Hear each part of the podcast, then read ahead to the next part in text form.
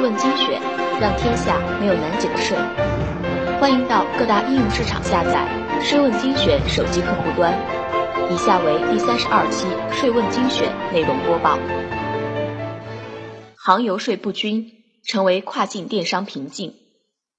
六月十六日，国务院办公厅发布《关于促进跨境电子商务健康快速发展的指导意见》，意见从优化海关监管。完善检验检疫监管，规范进出口税收政策，完善电子商务支付结算，提供财政金融支持五个方面，力促跨境电商发展。深圳几家跨境电商企业表示，该意见表明国家对跨境电商的发展越来越重视和支持，对进一步规范跨境贸易市场以及跨境电商企业的发展作用重大。同时，它还将推动税收政策的真正落地。同时，据业内人士反映，各商品品类的航油税不均是阻碍跨境电商行业长远发展的最主要问题。近年来，我国外贸增速放缓，跨境电商异军突起，正逐渐成为对外贸易新的增长点。此次意见从五个方面提出支持措施：一是优化海关监管措施。进一步完善跨境电子商务进出境货物物品管理模式，优化跨境电子商务海关进出口通关作业流程。二是完善检验检疫监管政策措施，对跨境电子商务进出口商品实施集中申报、查验和放行，对跨境电子商务经营主体及商品实施备案管理制度。三是明确规范进出口税收政策。继续落实现行跨境电子商务零售出口税收政策。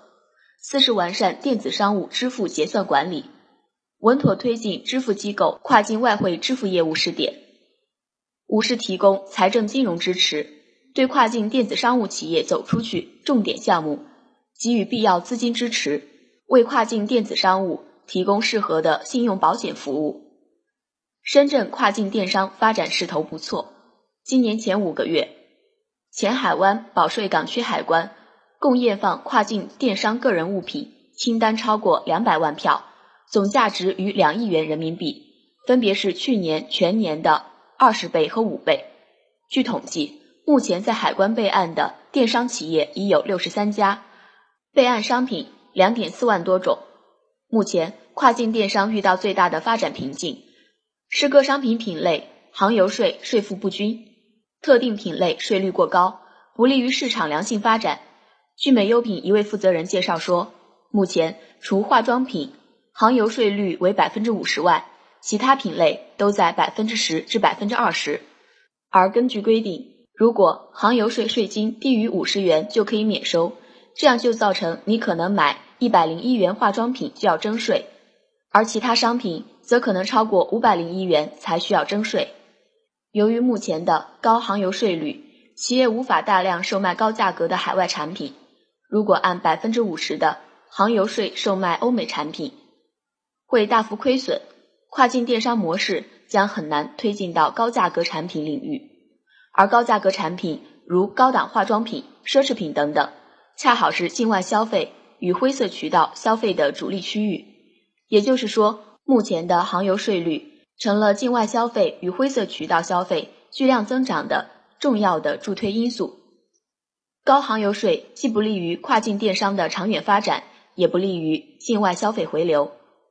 对此，业内人士呼吁，国家应出台政策，加强监管和惩罚力度，真正控制通过各个口岸进入国内的灰色产品及直邮产品。